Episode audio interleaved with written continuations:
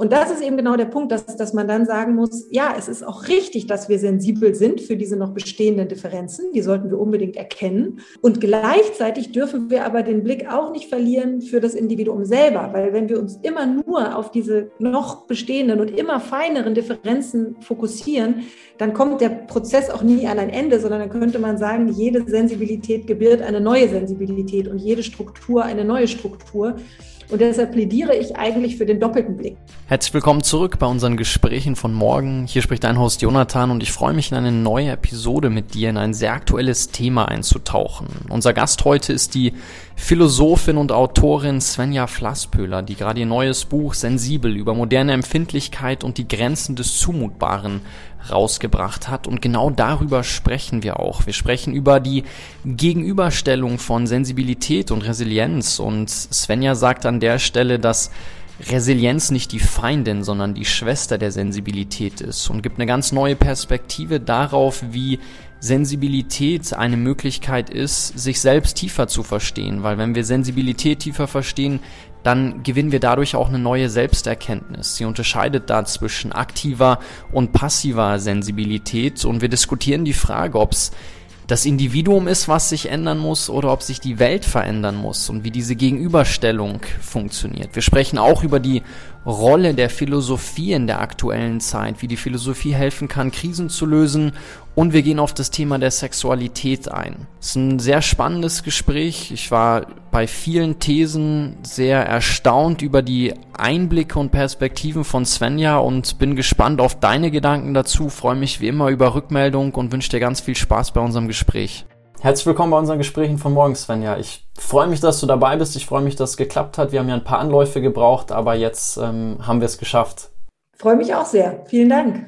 Ich freue mich auf unser Thema, weil ich will so drei Schwerpunkte mit dir besprechen. Einmal dein neues Buch, das kommt ja jetzt raus rund um das Thema Sensibilität. Vor allen Dingen fand ich es da ganz spannend, wie Sensibilität und Resilienz zusammenhängen. Also dieses große Thema, dein Buch heißt Sensibel, das möchte ich aufgreifen, aber dann vor allen Dingen auch die Frage rund um, wie du eigentlich deine Themen findest. Und da möchte ich das Thema Sexualität und Philosophie noch mit aufmachen. Und das war aber die erste Sache, die ich mich gefragt habe, als ich mir all deine Werke, deine Publikationen angeschaut habe wie, wie kommst du eigentlich zu deinen Themen? Die sind ja doch relativ breit. Das fand ich ganz spannend. Hm. Die sind schon immer aus dem Leben gegriffen. Also sie haben immer etwas mit meinem konkreten Leben zu tun. Sie beschäftigen mich persönlich. Und dann ist aber die Herausforderung natürlich, dass man die Themen so aufarbeitet, dass sie auch für andere interessant werden. Also weil ich schreibe ja kein Tagebuch, sondern ich schreibe Bücher, die möglichst viele Menschen interessieren sollen. Und man muss also immer das Allgemeine im Besonderen finden. Das ist ein schöner Gedanke, das Allgemeine im Besonderen finden. Wie ist es bei dem aktuellen Thema, das Buch Sensibel? Also Sensibilität ähm, und Resilienz, das sind ja zwei ganz große Themen. Also sowohl das eine als auch das andere. Wir sprechen, du sprichst über die gegenderte Sprache und all die Empfindsamkeiten, die ganzen Bewegungen, die in den letzten Jahren passiert sind, MeToo und Black Lives Matter und all die Sachen. Wieso hast du dir gedacht, okay, jetzt brauchst dieses Buch und dann können wir über die Themenschwerpunkte und deine Thesen da tiefer eintauchen? Ähm, ja, weil mir aufgefallen ist, dass es eine, ja, so, so scheint es zumindest unüberwindbare Frontstellung gibt ne? zwischen denen, die eben mhm. sagen, äh, ihr seid hypersensibel, ihr seid viel zu empfindlich, ihr stellt euch an. Ne? Das ist so eher die Seite, die man so mit Okay Boomer wahrscheinlich bezeichnen würde. Das ist so die ältere Generation. Und dann gibt es die jüngere Generation, die wiederum von den von von den Älteren eher so als Snowflake äh, bezeichnet wird. Das sind eben die, die sagen, nein, wir, ähm, Sensibilität ist was Gutes und wir, wir sollen uns nicht gegenseitig verletzen durch Sprache und äh, wir müssen Rücksicht nehmen und empathisch sein und wir müssen die Verletzlichkeit des anderen als Verletzlichkeit ernst nehmen und wir dürfen sie auch nicht bewerten. So. Und das sind eigentlich diese beiden Seiten, die so gegeneinander stehen. Und ich glaube, ich selber, ich bin, gehöre auch generationsmäßig eher zu den Boomern. Äh, ich bin einfach, ich bin 1975 geboren. Ähm, und ich merke auch, dass ich eher zu dieser Seite hin tendiere. Ja? Das, das heißt, dass ich eher immer denke, nicht die Welt muss sich ändern, äh, sondern das Individuum muss sich ändern. Ähm, und ähm, genau, und damit, damit werde ich eben schon einem bestimmten Lager immer schon zugeschrieben, indem ich das so sage. Ne? So arbeitet doch an euch selber und äh, ihr könnt nicht erwarten, dass die ganze Welt sich auf euch einstellt, auf eure Sensibilität. Ähm, und wenn ich das aber so sehe, dann wird mir natürlich wiederum von der anderen Seite auch Härte äh, vorgeworfen. Mhm. Ja, ich bin, ich bin hart, ich bin empathielos. Und das ist schon etwas, was mich auch dann wiederum trifft. Ja, also wo ich dann doch wiederum auch verletzlich bin oder merke, dass mir das was ausmacht. Ähm, und das hat mich dazu bewogen, jetzt einfach auch mal zu versuchen, rauszukommen aus diesen eher ideologischen Grabenkämpfen ja. Und zu fragen, okay, was, was hat es denn eigentlich auf sich mit dieser Sensibilität? Ja, was, ne, worum, worum geht es da? Was ist eigentlich Sensibilität? Und warum stehen wir da, wo wir heute stehen? Das ist eigentlich die Frage, die ich mir gestellt habe. Das ist auch eine schöne Frage. Ich, mich würde interessieren, im Zuge deiner Recherchen hast du deinen Standpunkt geändert? Was waren so die zentralen Erkenntnisse? Würdest du immer noch sagen, mehr Boomern oder die Recherchen in Richtung Sensibilität haben da eine ganz neue Perspektive bei dir aufgemacht? Na, ich glaube, eine, eine ganz wesentliche Erkenntnis, äh, die ich versucht habe, da auch nochmal wirklich herauszuarbeiten, war, dass die Sensibilität eben nicht einfach nur irgendwie so ein Weicheiertum ist, ja, so im Sinne von, ne, wir werden immer verweichlichter und Sensibilität ist was Schlechtes, sondern erstmal ist Sensibilität der entscheidende Fortschrittsmotor. Also das heißt Sensibilität, dass wir sensibler werden, dass wir unsere Triebe auch unterdrücken, unsere Affekte regulieren, dass wir äh, eingehen auf die Grenzen des anderen. Ja, auch so, so, ein Satz wie die Würde des Menschen ist unantastbar. Mhm. Da, da hört man schon in dieser sinnlichen Formulierung auch die eben die, dieses Berührungsverbot des anderen. Ja, das, wir haben eine Grenze, die nicht überschritten werden darf. Und was diese Grenze jeweils ist, das ist auch gar nicht irgendwie im Himmel festgeschrieben, ne, sondern auch die Würde ist ja ein sehr, sehr wandelbarer Begriff. Also das heißt, diese, die, die Sensibilität ist, ist wirklich etwas, was uns als Kultur- und Gesellschaftswesen ganz tief eingeschrieben ist und insofern auch nichts ist, was wir verwerfen sollten. Ähm, das ist das eine. Und das andere ist aber, dass wir, glaube ich, ähm, im Zuge eben der Zivilisationsgeschichte jetzt an einem Punkt stehen, wo wir merken, ähm, dass die Sensibilität oder ja, die Sensibilität beginnt so ein bisschen um sich um sich selbst zu drehen. Also dass wir eigentlich jetzt doch zivilisatorisch, ähm, auch was die Gleichberechtigung verschiedener Gruppen angeht, sehr, sehr, sehr weit sind und wir erstaunlicherweise aber beobachten können, dass wir ähm, trotz dieser zunehmenden Gleichheit wahnsinnig viel über die Differenzen reden mhm. und sehr sensibel sind für noch bestehende Unwuchten. Und das ist ja erstmal ein interessanter Befund. Ja? ja. Und da ist eben die Frage, müssen wir, müssen wir das müssen wir das innerste Funktionsgesetz des, des Fortschritts nochmal überdenken. Das ist die Frage, die ich mir stelle. Und wenn ich das jetzt richtig verstanden habe, das, was du gerade als eine spannende Erkenntnis äh, rausgestellt hast, äh, ist, glaube ich, in deinem Buch beschreibst du als das Tocqueville ähm, Paradoxon richtig? Also das richtig. ist, wenn, wenn ich es mhm. richtig verstanden habe, umso gleicher wir in der Gesellschaft eigentlich werden, umso mehr mhm. beschäftigen wir uns mit unseren Differenzen. Wieso glaubst du, ist das der Fall? Woher kommt das? Also ich mhm. würde dem zustimmen. Ich finde das aber total faszinierend, dass das so ist. Ähm, also Tocqueville war ein französischer Philosoph äh, in der Mitte des 19. Jahrhunderts oder äh, in der ersten, ersten Hälfte des 19. Jahrhunderts hat er eben dieses berühmte Paradox äh, mit Blick auf Amerika beschrieben. Und man kann sich das ja, finde ich, schon ganz gut vorstellen. Ja? Das heißt also, wenn wir merken, ne, wir, wir, wir, wir, wir sind immer mehr auf Augenhöhe, dann fallen die kleinen Differenzen umso mehr in, in den Blick. Also das heißt, wenn wir in einer Gesellschaft leben, jetzt mal umgekehrt gedacht, in einer Gesellschaft leben, wo die Stände sowieso voneinander getrennt sind, wo eh klar ist, ich werde deinen Stand nie erreichen, weil wir in einer Ständegesellschaft leben, die eben ganz klar diese Differenz sowieso schon von vornherein einzieht, dann bin ich auch nicht neidisch auf den anderen, weil dann sehe ich, okay, das erreiche ich eh nicht. Ja, das ist sozusagen eine ganz andere Welt, in der sich da jemand äh, äh, umtut. Wenn wir aber immer mehr mit gleichen Rechten ausgestattet sind, dann fragt man sich, hm, aber wieso hat der jetzt dieses Privileg und ich nicht? Ja, und das ist ja genau die Debatte oder die Debatten, die wir heute führen, dass eben Frauen sagen zum Beispiel, ja, wir sind vor dem Gesetz eigentlich gleich, wir haben gleiche Rechte.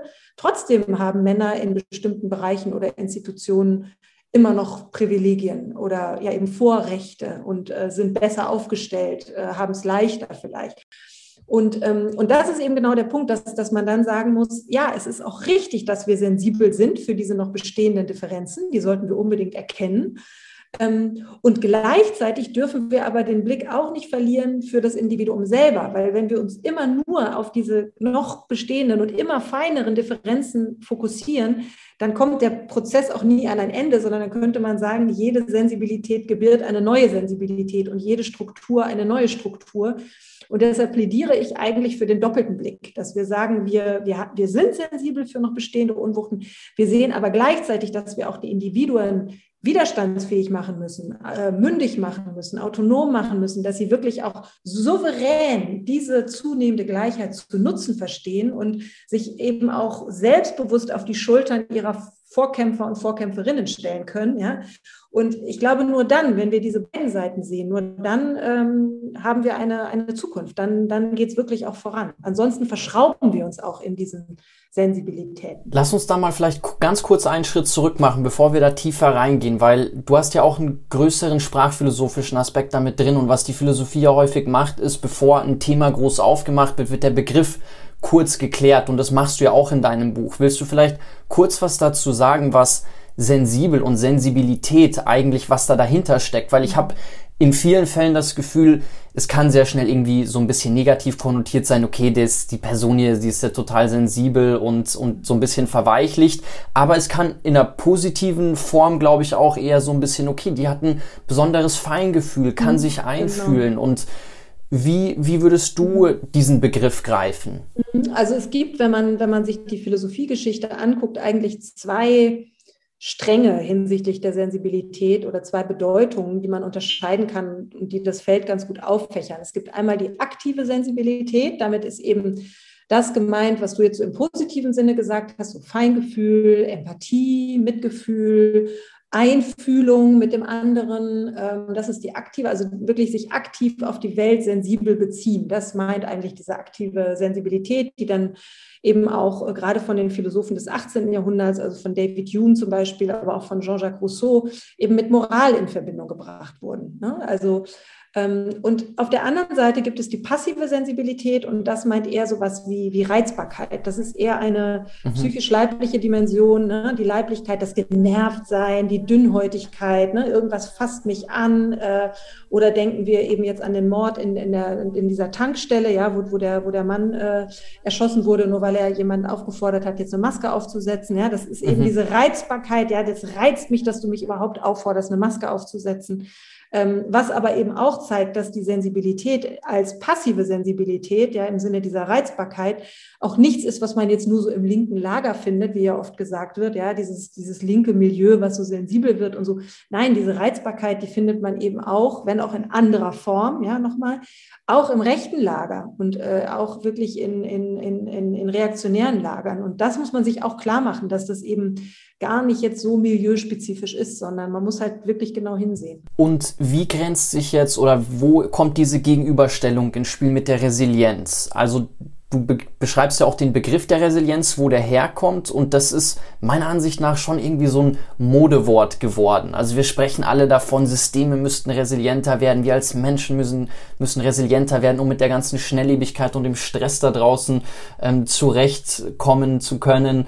Ähm, wie, wie wie sieht die Gegenüberstellung von Sensibilität und Resilienz aus? Ja, also erstmal kann man, kann man, also es stimmt natürlich, dass das ein Modewort ist, aber es ist eben auch ein wiederum problematischer Begriff, insofern, als dass er ja gerade vom linken Lager, so würde ich sagen, dann doch schnell so als so neoliberale Selbstoptimierungsstrategie äh, in Misskredit geraten ist. Ne? Also eben, man guckt nur auf das Individuum, das sich da irgendwie so selbst optimiert oder, oder gar, dass man sagt, ähm, das ist eine Verhaltenslehre der Kälte. Ne? Also das ist ein Begriff von Helmut Lehten, äh, mit dem er die äh, Diskurse zwischen den Kriegen beschrieben hat. Ne? Also Ernst Jünger ist so das bekannteste Beispiel, wo es eben darum geht, sich wirklich so soldatisch zu verpanzern gegen Verletzungen, äh, so auch natürlich, aber auch gegen Ansprüche von außen. Ne? Man macht also wirklich die Schotten im wahrsten Sinne des Wortes dicht. Und, ähm, und der Begriff Resilienz meint ja tatsächlich auch abprallen. Ne? Also da, da prallt mhm. etwas an mir ab. Das kann der Anspruch sein, das kann der,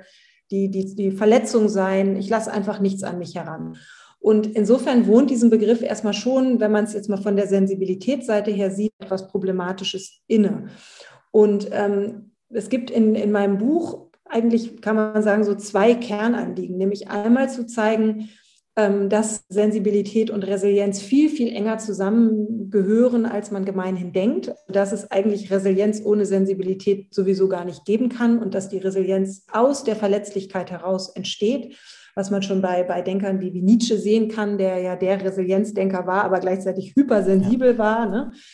Ähm, und gleichzeitig gehe ich aber auch so weit zu sagen, dass selbst diese Verhaltenslehren der Kälte, die man eben nach dem, nach dem Schock des Zweiten Weltkriegs erstmal zu Recht auch verworfen hat. Ja, man wollte mit dieser Kriegsbegeisterung eines Ernst Jünger nichts mehr zu tun haben, äh, ne, sondern, sondern die Sensibilität war der Fortschrittsmotor. Also die, eben die, die Unantastbarkeit der Menschenwürde, das ist ja eben dieses Grundgesetz, wurde ja nach dem Zweiten Weltkrieg dann auch so formuliert und das war die treibende Kraft.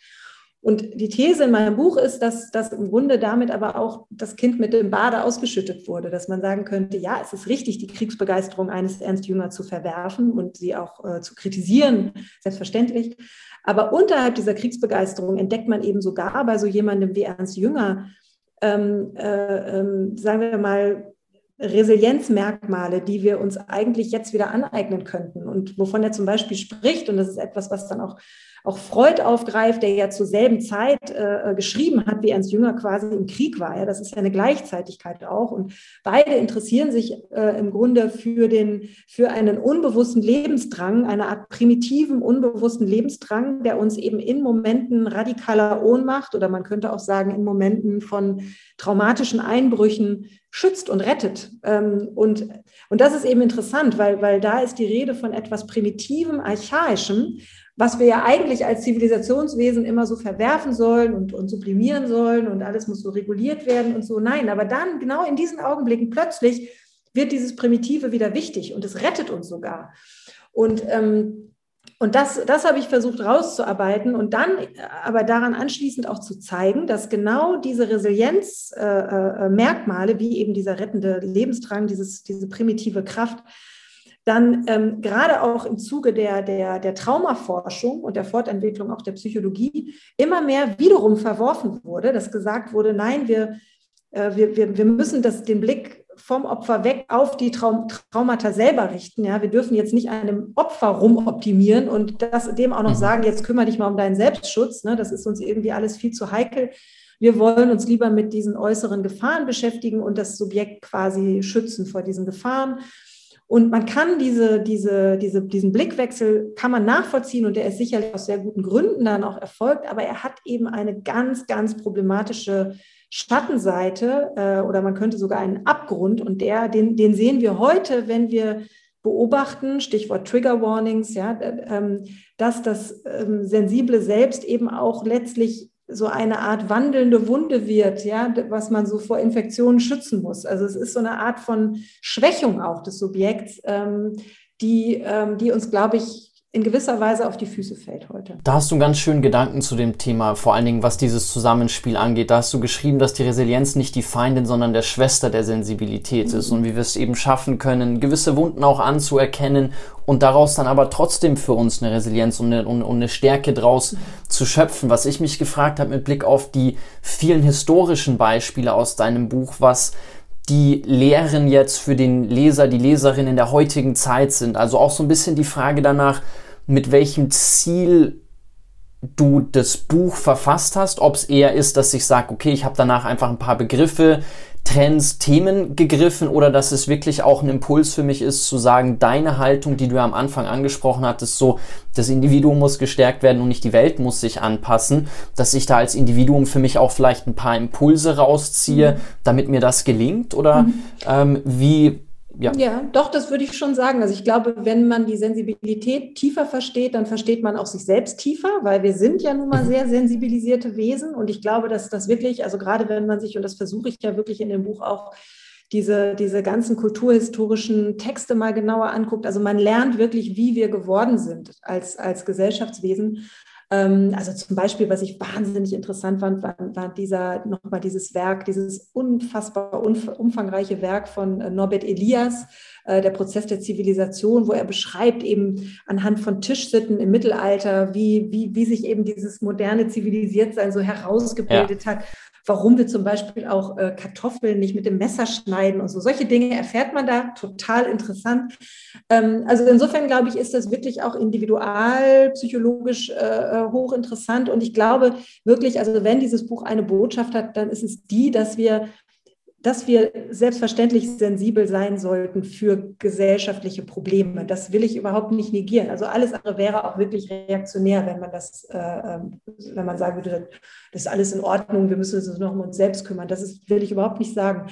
Aber ich glaube, dass dieser Punkt eben auch bei sich selbst anzufangen und bei sich selbst zu gucken, also inwiefern stützt man vielleicht auch bestimmte Strukturen, inwiefern sind Frauen vielleicht, machen sich auch zu Agentinnen männlicher Macht, ähm, inwiefern tragen wir bestimmte Denkmuster, die wir eigentlich überwinden wollen, noch in uns. Äh, ähm, und was ist das eigentlich, was uns, was uns eben von innen heraus stärker machen kann. Und ähm, das, das sind schon Fragen, die mich da auch beschäftigen und äh, sicherlich auch im Persönlichen immer wieder beschäftigt haben.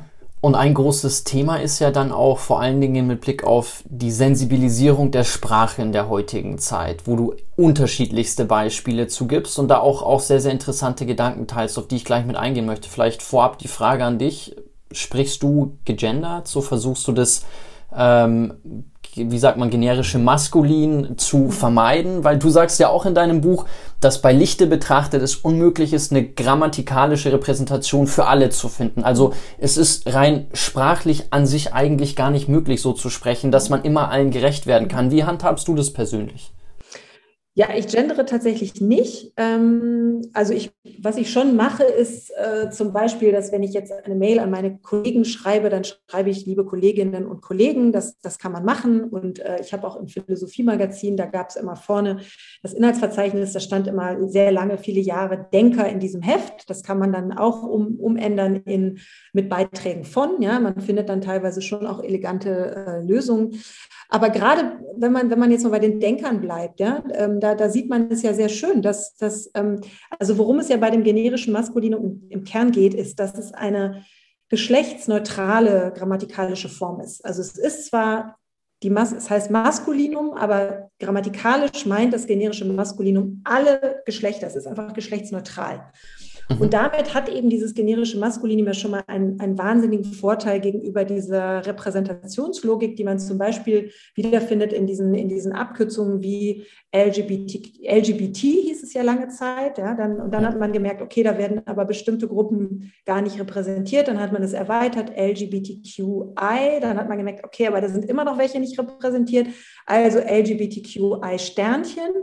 Und in diesem Sternchen sind jetzt alle, die irgendwie nicht in dem LGBTQI drin sind. Und da sieht man schon, dass diese Logik natürlich eigentlich grenzenlos ist. Also das heißt, die, die in dem Sternchen verschwinden, die haben natürlich eigentlich jedes Recht zu sagen, wir wollen jetzt aber auch einen Buchstaben haben. Und dann hat man irgendwann eine, eine ewig lange Kette. Also was ich verstehe, ist, dass sich marginalisierte Gruppen eine Stimme verschaffen wollen, dass sie sich hörbar machen wollen, dass sie ihren, ihren Platz im Diskurs einfordern. Das finde ich absolut richtig. Ich glaube nur, dass man sich an der falschen Stelle verkämpft, ähm, weil es eben erstmal sprachlogisch gar nicht äh, funktioniert und weil man eben auch mit diesem generischen Maskulinum eigentlich eine, eine wirklich gute Lösung schon hat. Und ähm, ich sehe natürlich den Einwand, Einwand, dass dann gesagt wird, ja, das mag ja alles stimmen. Trotzdem höre ich eben in dem Satz, äh, die Chefs gehen zum Mittagessen, höre ich eben nur die Männer. So. Und da muss man sich aber auch klar machen, nochmal, ähm, was Sprache kann und was Sprache nicht kann. Und ich würde sagen, Sprache ist, und da habe ich eine lange geistesgeschichtliche Tradition auch hinter mir, Sprache ist eine Handlung. Also Sprache ist nicht nur bezeichnet, nicht nur Welt, sondern sie bringt Welt auch hervor, sie formt Welt, sie kann eben auch Identitäten wirklich äh, tief verletzen, sogar zerstören. Also ich spreche der, der Sprache eine sehr große Macht zu. Ähm, aber es gibt eben auch keine Sprachmagie. Ähm, also Sprache ist keine Magie. Sprache, nicht, die Welt verändert sich nicht dadurch, dass ich plötzlich irgendwie einen anderen Begriff einführe oder so.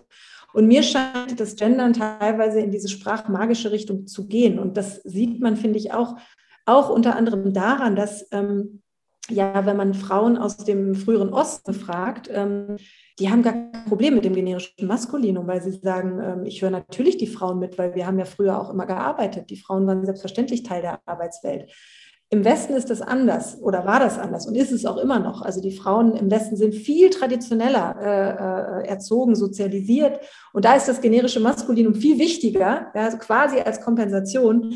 Und da sehe ich aber ein Problem. Also ich würde eher dafür plädieren, versuchen wir doch es zu schaffen, dass wir uns alle und damit meine ich jetzt nicht nur Mann und Frau, sondern alle Geschlechtsidentitäten, sich in diesem generischen Maskulinum auch hören und gehört werden, als dass wir jetzt anfangen, die Sprache auf eine Weise zu verändern, es sowieso völlig aussichtslos ist. Das wäre mein Punkt. Ich will nochmal gleich auf das Gender mit dir zurückkommen. Davor fand ich es ganz spannend, was du gerade gesagt hast, wie sich auch Sprache entwickelt und wie sich vor allen Dingen auch über einen gewissen Zeitraum eine Bedeutung, die wir einem Begriff oder einer Bezeichnung zuschreiben, verändern kann. Du bringst da in deinem Buch das Beispiel schwul, wie die ähm, Schwulen tatsächlich diesen Begriff, du hast es so geowned genannt haben, also sich angeeignet haben. Wie kann, wie gelingt es oder wie genau sieht der Prozess aus? Ich weiß gar nicht, ob du es erklären kannst, aber mich interessiert das mhm. selbst total, dass die Konnotation eines Begriffs sich verändert und wir auf einmal einen Begriff hören, den wir früher irgendwie ganz anders eingeordnet haben, eine ganz andere Bedeutung bekommen kann. Hm. Genau, also da sind wir bei einem ganz springenden Punkt, dass, ähm, dass, dass eben Sprache selber Widerstandsmöglichkeiten birgt, dass Sprache eine, ein Möglichkeitsraum ist, wo wir selbst Begriffe, die diskriminierend gemeint sind, uns aneignen können. Und beim Begriff schwul kann man das sehr schön sehen, übrigens auch beim Begriff queer, was ja auch lange Zeit, das heißt ja so komisch, seltsam, es war auch lange Zeit eine Abwertung eben für, für Menschen, die nicht in dieses binäre Schema hineinpassen. Und das sind Begriffe, die, ähm, die von den Betroffenen eben ja, angeeignet wurden in dem Sinne, dass sie einfach angefangen haben, sich selber so zu bezeichnen. Ja, also genauso wie, wie Schwarze das N-Wort benutzen, um sich selber stolz damit zu bezeichnen. Im Rap zum Beispiel sieht man das ganz deutlich. Und, ähm, und äh, das, ist, das ist eben eine Art von Sprachermächtigung oder auch Selbstermächtigung, die über die Sprache läuft. Und ähm, deshalb kann man, finde ich, gerade vor dem Hintergrund auch der, der der Theoriebildung, die das ja auch sehr schön beschrieben hat, also der sogenannte Poststrukturalismus, ist da sehr ähm, wichtig gewesen oder ist immer noch sehr wichtig zu sehen, dass, dass eben Sprache gerade durch diese Spielmöglichkeiten, die wir haben, also Aneignung, Begriffsverschiebung, ähm, Bedeutungswandel, Veränderung und so, ähm, dadurch bietet eben Sprache selber ähm, äh, Widerstandsmöglichkeiten und ähm, die wir uns aber quasi aus der Hand nehmen lassen oder selber aus der Hand nehmen, wenn wir anfangen, zu sagen, diesen Begriff dürfen wir gar nicht mehr verwenden, egal in welchem Kontext und den auch nicht und den auch nicht. Weil ein anderes Problem ist ja auch, dass wenn wir damit einmal anfangen, dass wir Begriffe wirklich tabuisieren oder sogar zensieren auf eine Art, ähm, dann geben wir diese Möglichkeit ja prinzipiell auch unseren politischen Gegnern in die Hand. Ja, also ähm, sieht man sehr schön an Abtreibungsgegnern zum Beispiel. Die, die wollen am liebsten, dass so ein Begriff wie Abtreibung auch gar nicht mehr irgendwie auftaucht taucht in irgendwelchen Arztpraxen und so. Ja, das soll sowieso gar gar nicht mehr benannt werden, weil das so schrecklich ist und so. Also ich glaube wirklich, dass man damit, ähm, dass man sich damit wichtiger Möglichkeiten beraubt und auch, und auch wirklich einen Schritt in die falsche Richtung macht. Ich will dazu noch mal eine Frage stellen und gleichzeitig auch auf das Gender-Thema oder das gegenderte Sprechen zurückkommen. Und ich versuche die Frage mal so zu formulieren, ohne irgendjemanden da vor den Kopf zu stoßen. Und falls ich doch irgendjemand vor den Kopf stoße, möchte ich mich an der Stelle entschuldigen. Ich bin auch noch auf einer Reise, viele Dinge einfach ähm, zu verstehen. Ich finde es ganz spannend. Häufig sagt ja eine Reaktion eines Menschen sehr viel über den Menschen selbst aus. Und ich merke, dass wenn ich nicht gegendert spreche oder ein bisschen unsensibel mit der Sprache umgehe, vor allen Dingen mit Blick auf das generische Maskulinum, dass das sehr starke Reaktionen auslösen kann.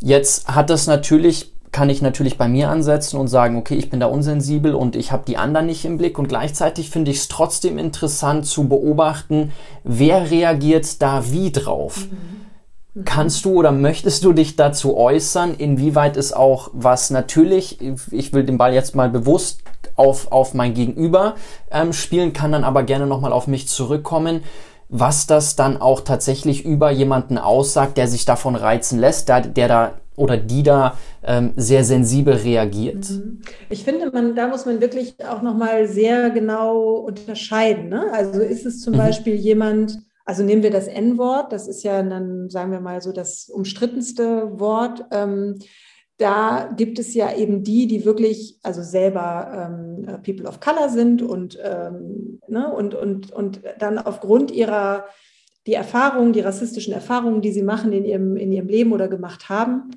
dann wirklich von diesem Wort, äh, das ist wie so ein Schlag ins Gesicht. Das habe ich jetzt auch ein paar Mal, selbst wenn man das Wort ähm, als Zitat verwendet, jetzt gar nicht im Sinne von, äh, ähm, äh, gar nicht als diskriminierenden Begriff in dem Moment verwendet, sondern eher als Zitat verwendet, um etwas klar zu machen oder so. Dass einfach alleine die Nennung dieses Begriffs schon ist wie so ein Schlag ins Gesicht. Ähm, vollstes Verständnis, ja. Ne, genau. Also ja. einerseits total vollstes Verständnis dafür. Man muss es auch, finde ich, annehmen und ernst nehmen. Ähm, und ich finde, davon ist nochmal verschieden äh, so, so, eine Art paternalistische Haltung, ja, dass zum Beispiel, wenn ich jetzt sage als, als weiße Person ähm, eben bei dem N-Wort oder, oder auch bei dem M-Wort, ähm, da genau, da, da, da flippe ich aus, wenn ich das nur höre. Ja, das, das ist dann, finde ich, was anderes, weil ich in dem Moment gar nicht betroffen bin, sondern ich meine jetzt irgendwie andere Menschen schützen zu müssen vor diesem Begriff. Also das finde ich ist schon mal ein ganz wesentlicher ähm, Unterschied. Und ähm,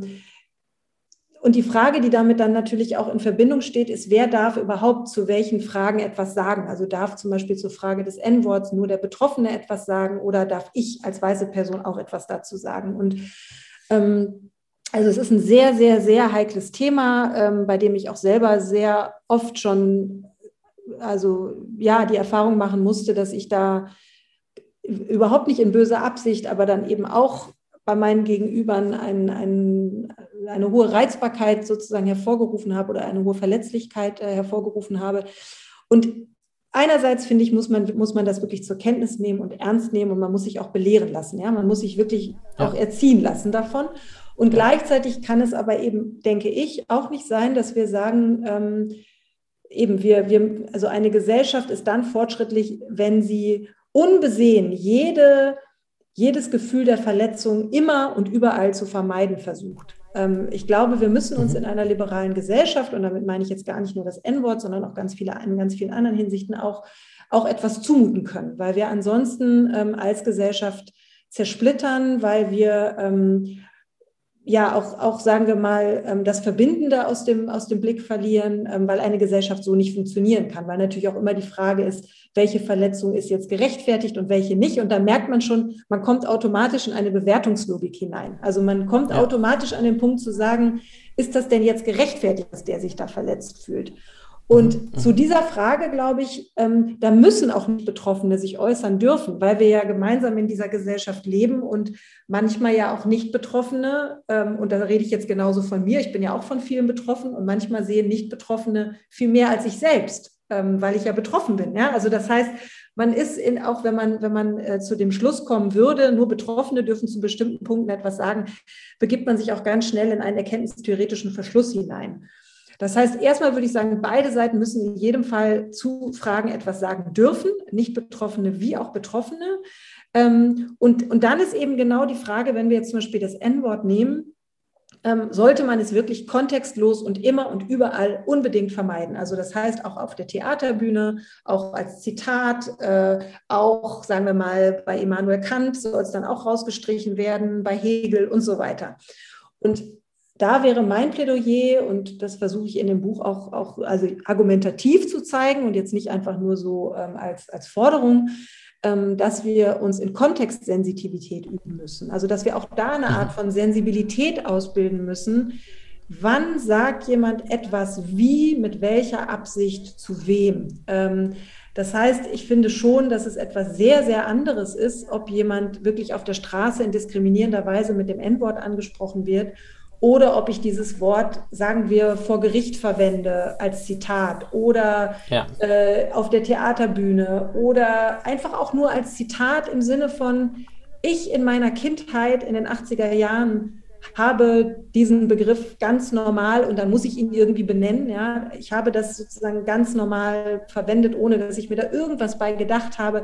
Das ist ja, ne, also man man, man kommt, glaube ich, wirklich in Teufels Küche, wenn wir, wenn wir sagen, ähm, wir müssen diesen Begriff immer und überall unbedingt äh, vermeiden. Das, ähm, ich glaube nicht, dass das funktioniert, ähm, weil man dann ja auch nicht nur bei diesem Begriff bleibt, sondern man kommt auch auf andere Begriffe. Und ich glaube wirklich, dass wir uns eher darin schulen müssen, ähm, diese Kontextsensitivität auszubilden und gleichzeitig übrigens auch äh, ein hermeneutisches Wohlwollen. ähm, dass wir uns darin auch üben müssen, im Sinne von, ich unterstelle meinem Gesprächspartner, der dieses Wort jetzt vielleicht verwendet, nicht sofort, dass er ein Rassist ist, ähm, sondern dass er es vielleicht nicht besser weiß oder dass er da noch nicht sensibel ist, weil er noch nie mit einer anderen Position in, in Kontakt gekommen ist.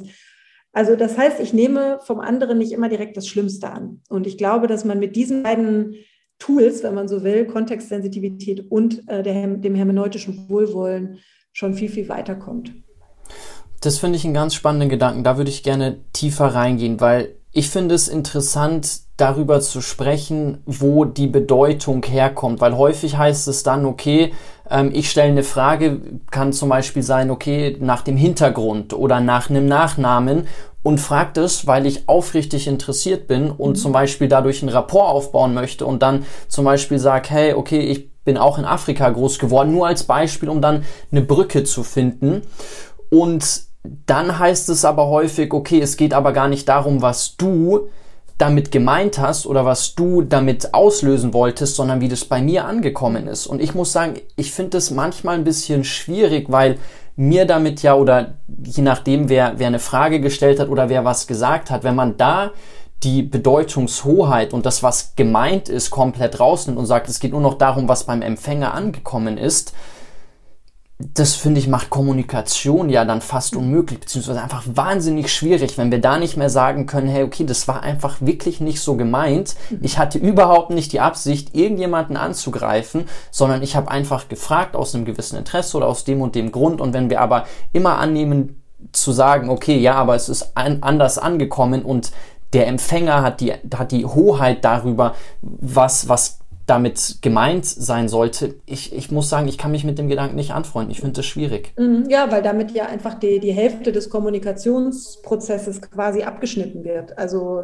du hast es ja richtig beschrieben. Ne? Das ist dann eben nur noch die, die Empfängerseite. Also wie kommt etwas bei mir an? Aber es ist überhaupt nicht mehr die, die Sprecherabsicht, die, die in den Blick kommt. Und, ähm, und natürlich ist Sprechen immer ein Abgleichen. Immer, immer ein Abgleichen von eben, was ist die Absicht, was kommt am Ende an. Und natürlich merken wir auch, Sprache ist eben auch ein Stück weit unverfügbar. Und ich finde, das ist auch ein wichtiger Punkt, ja, dass, dass ähm, ne, man kann die beste Absicht haben und trotzdem kommt es bei dem anderen komisch an. Äh, ne? ja. Oder vielleicht sogar umgekehrt. Man, man will vielleicht jemanden verletzen und der checkt gar nicht, dass man ihn verletzen will. Also das heißt, Sprache ist eben bis ja. zu einem bestimmten Punkt unverfügbar. Und, ähm, und das finde ich wirklich auch nochmal dahingehend ganz wichtig, weil ja, wenn wir uns eben diese also polemisch würde man sagen Political Correctness. Ich würde dieses Wort selber nicht einfach arglos verwenden, aber sofort wissen alle, was gemeint ist.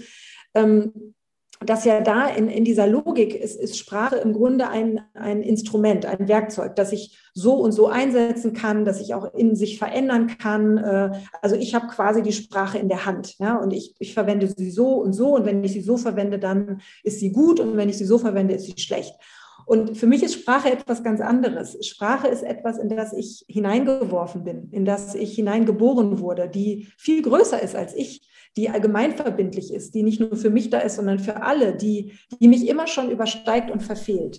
Und mhm. genau aus diesem Übersteigen und dem Verfehlen ist ja, ist ja auch die Literatur geboren. Ja? Also dieser Versuch, dass man trotzdem versucht, etwas Bestimmtes zu sagen und man versucht es nochmal und nochmal und nochmal. Und also das ist ja die Schönheit der Literatur eigentlich. Und, ähm, mhm. und also für mich ist Sprache eben kein Instrument, sondern Sprache, Sprache ist in gewisser Weise die Welt, in der ich irgendwie mich bewegen muss und die ich auch in gewisser Weise so nehmen muss, wie sie, wie sie ist als System. Und ich kann dann versuchen, innerhalb des Systems zu spielen, mir Möglichkeitsräume zu schaffen. Ja? Aber, ähm, aber ich kann die Sprache mir nicht auf die Art und Weise aneignen, dass ich sage, sie ist einfach nur ein Tool, das ich ähm, so und so jetzt verwende und dann ist alles super. Bei deinem N-Wort-Beispiel, was du davor gesagt hast, da bin ich total bei dir. Ich, meine Frage hat ein bisschen darauf abgezielt, mit Blick vor allen Dingen auch auf das generische Maskulin, weil da hatte ich schon häufig Beispiele, auch in meinem eigenen Umfeld, wenn es zum Beispiel darum geht zu sagen, der Arzt und die Denker und die Zuschauer, wenn ich die ganze Zeit so spreche, dass ich einerseits dadurch keine Sensibilisierung habe, wen ich dadurch ausgrenze und was stellenweise bis zu einem Ausmaß führt, dass ich tatsächlich schon Gesprächspartner auch in diesem Podcast hatte, die dann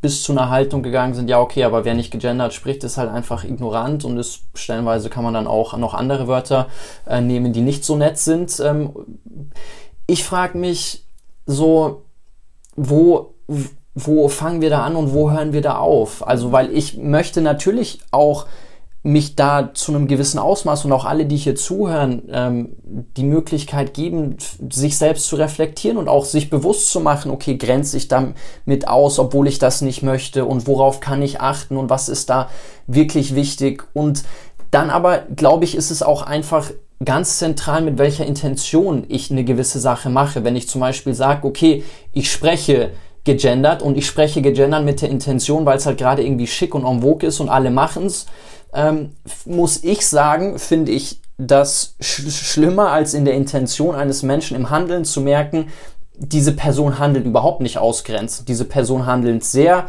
in inkludierend, versucht Menschen zusammenzubringen.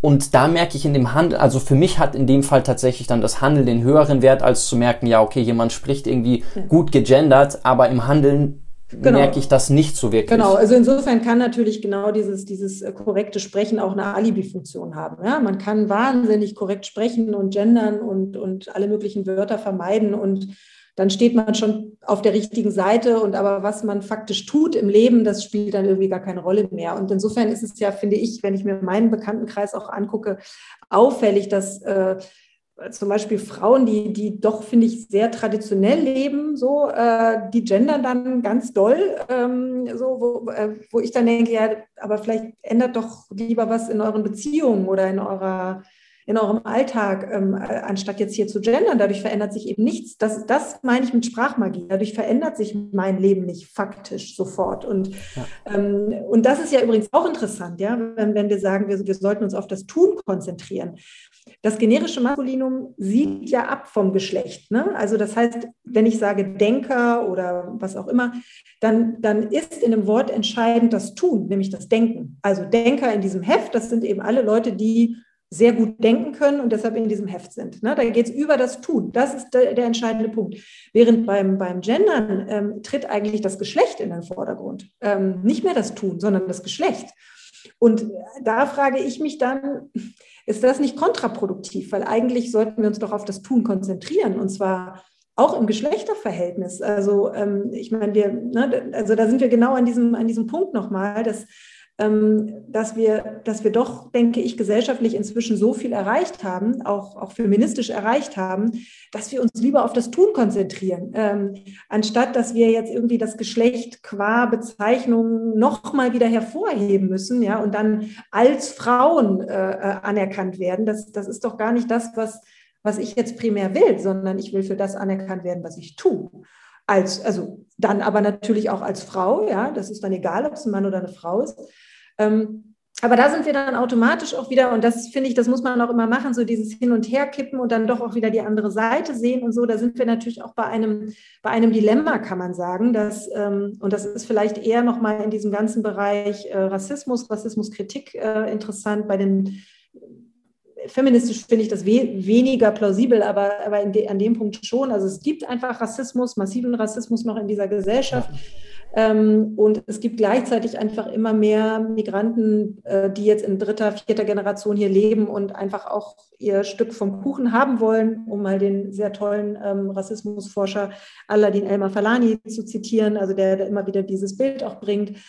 Ähm, und, und da kann man sagen, ne, ähm, eigentlich sollte Hautfarbe keine Rolle spielen. Eigentlich sollten wir gar nicht mehr davon reden, wer welche Hautfarbe hat. Aber wir leben eben faktisch in einer Gesellschaft, wo das leider Gottes immer noch eine Rolle spielt. Und deshalb müssen wir in diesem Augenblick, in diesem historischen Augenblick, leider Gottes doch nochmal die Hautfarbe benennen äh, und die ethnische Herkunft oder die Zugehörigkeit benennen, um das Problem überhaupt zu adressieren. Und das ist ein Dilemma, dass man eigentlich raus will, genau aus dieser Logik, ja. aus dieser Identifikation, aus, dieser, aus diesem Identitätsdenken. Und gleichzeitig müssen wir es aber tun, weil man anders das Problem gar nicht adressieren kann. Und da finde ich, da gibt es aber auch schon sehr kluge Gedanken dazu, die jetzt gar nicht von mir stammen, sondern von Mitu Sanyal zum Beispiel oder auch von Jörg äh, Scheller, die sagen, ähm, wir, ne, es, es muss eine, eine, eine temporäre Strategie sein. Man muss es als temporäre Strategie begreifen, dass wir die Identität eben noch benennen müssen, zum Beispiel durch People of Color und so weiter oder Person of Color.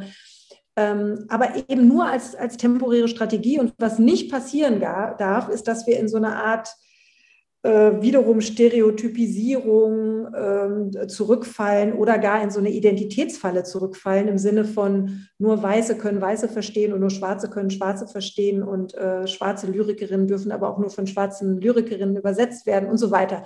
Also äh, das, das sind eben genau die Fallen, die, die sich auftun und in die wir, glaube ich, gegenwärtig dann aber doch leider immer wieder auch tappen. Ich finde es aber gut, dass dieser Diskurs immer breiter geführt wird, weil ich glaube, das kann ein sehr guter Zwischenschritt Schritt sein. Also, dass wir da tatsächlich dadurch auch immer mehr sensibilisiert werden und immer mehr Berührungspunkte damit haben. Und ich glaube, dass das wirklich ein, ein sehr sinnvoller Zwischenschritt sein kann. Vielleicht auch das Bewusstsein über die Sprache zu entwickeln und dann zu merken, okay, dieses Ziel, dass man sagt, hey, eigentlich müssen wir gar nicht mehr darüber sprechen. Das war auch jetzt, wir haben eine, eine Lernstaffel über Diversity, Inclusion, Belonging produziert und dann habe ich auch alle, die vor der Kamera waren, gefragt, was müssen wir eigentlich machen?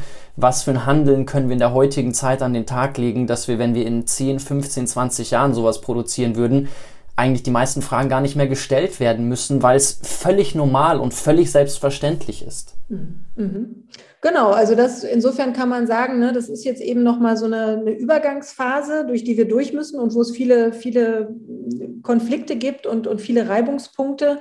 Und manchmal hilft es ja auch, sich so ein bisschen in die Zukunft zu projizieren und zu denken, okay, irgendwann werden wir vielleicht aber auch an einem Punkt sein, wo wir viel gelassener äh, auf die Dinge blicken. Ja. Ähm, aber genau dazu ist es, glaube ich, eben notwendig, dass wir jetzt auch diese Auseinandersetzung führen und, ähm, und die Dinge wirklich lernen, die Dinge auch von zwei Seiten zu sehen. Und das äh, betrifft, ja. finde ich, wirklich auch nochmal diese Frage, das haben wir ja gerade so ein bisschen angespielt, der kulturellen Aneignung. Ne? Es ist sehr leicht, sich darüber lustig zu machen und zu sagen, mein Gott, jetzt wollen die auch noch, dass irgendwie nur schwarze Schauspielerinnen schwarze äh, Figuren spielen dürfen und das ist ja alles so lächerlich und so weiter.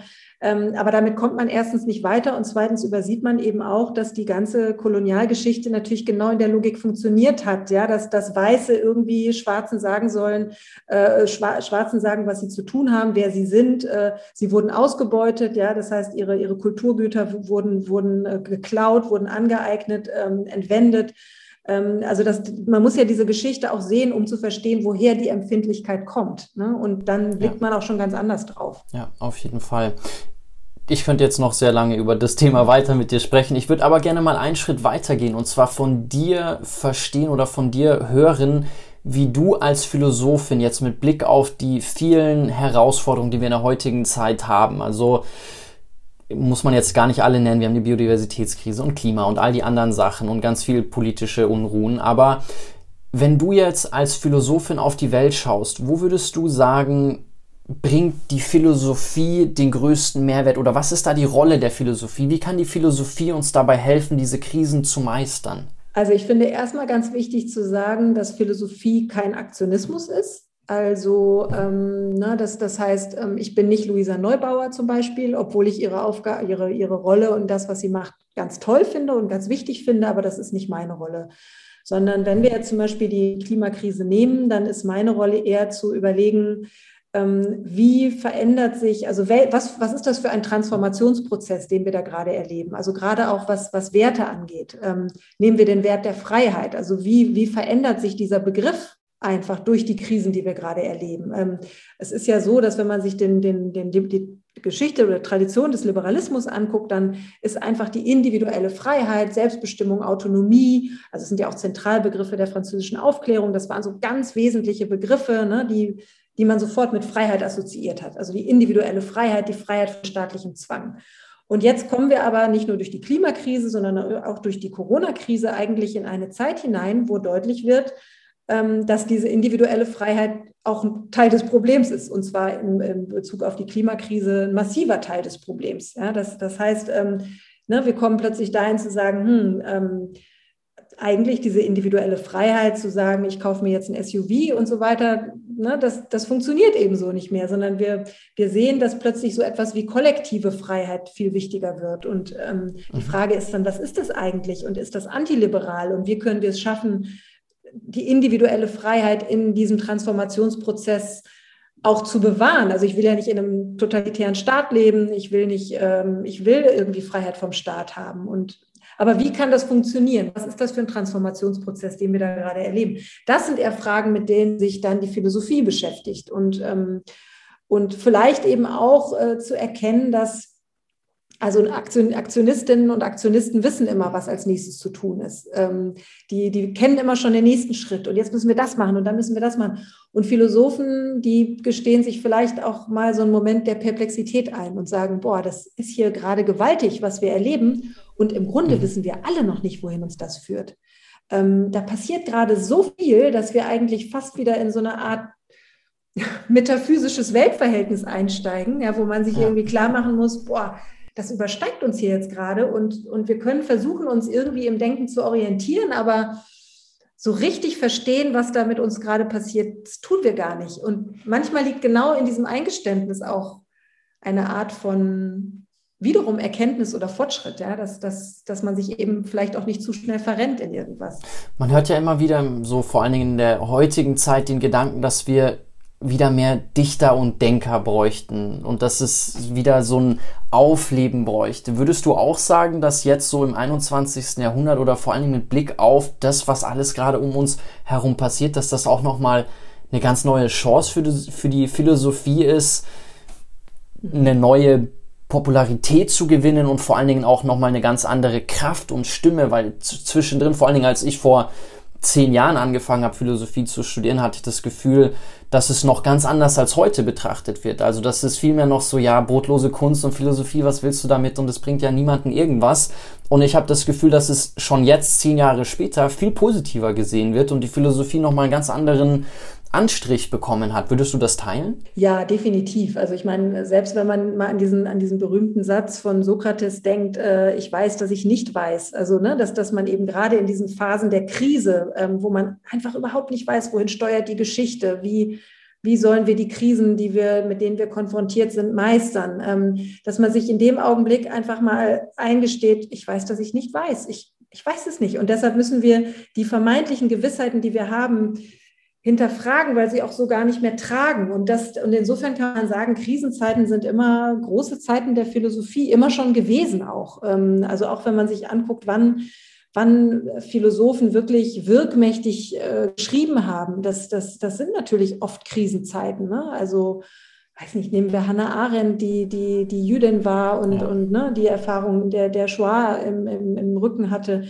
äh, und so weiter. Also das heißt, ne, es, es, sind eigentlich immer diese Zeiten, wo, wo der Mensch radikal auf sich selbst zurückgeworfen wird, wo zivilisatorische Standards zusammenbrechen, wo etwas hervorkommt, was wir dachten, wir haben das schon längst überwunden. Ne? Das, das sind immer die Zeiten, wo plötzlich diese ganz fundamentalen kantischen Fragen, kann man sagen, wieder auftauchen. Ne? Was kann ich wissen? Was soll ich tun? Was darf ich hoffen? Was ist der Mensch? Diese Fragen sind die großen Fragen, die wir heute wieder stellen können und sollten. Finde ich auch, ja. Sind auch Teil meiner Promotionsarbeit tatsächlich, ja. diese Fragen mit Blick auf die Herausforderungen, die wir heute haben, mhm. zu stellen. Und ich finde tatsächlich, mit den Fragen hat man so viel abgedeckt. Also diese vier großen Fragen, Mhm. Ja, damit kann man sich ein Leben lang beschäftigen. Mhm. Ich wollte ja eigentlich drei große Themen mit dir heute besprechen und jetzt haben wir ein Thema nicht geschafft, aber ich möchte das als abschließende Frage noch aufgreifen und vielleicht als kurze Cliffhanger-Frage in der Hoffnung, dass wir vielleicht sagen, lass uns doch nochmal in vier, fünf Monaten ein Gespräch führen und dann den Fokus auf dieses Thema Philosophie und Sexualität, mhm. ähm, da den Fokus drauf richten, weil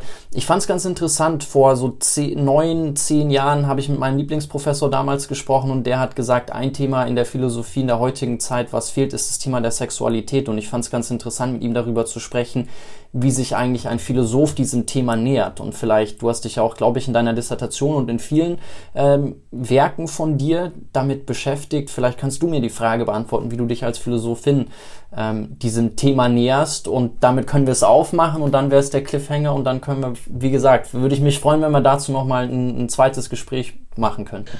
Oh, ich glaube, man kann sich auf ganz verschiedene Weisen äh, nähern. Ich würde aber auch vielleicht vorweg sagen, dass ähm, dass ich gar nicht glaube, dass die Sexualität in der Philosophie gar keine Rolle spielt. Also gut, man müsste jetzt darüber streiten, ob Michel Foucault ähm, Historiker ist oder Philosoph, aber ich denke, er war schon auch Philosoph und der hat natürlich ganz viel über Sexualität geschrieben und darüber, wie eben die Diskurse über Sexualität uns selber als Subjekte überhaupt erst hervorbringen ähm, ne, und uns im Grunde auch in die Körper einschreiben, wie wir zu begehren haben und wie nicht und so weiter. Also da glaube ich, ähm, da ist auch schon viel geleistet worden.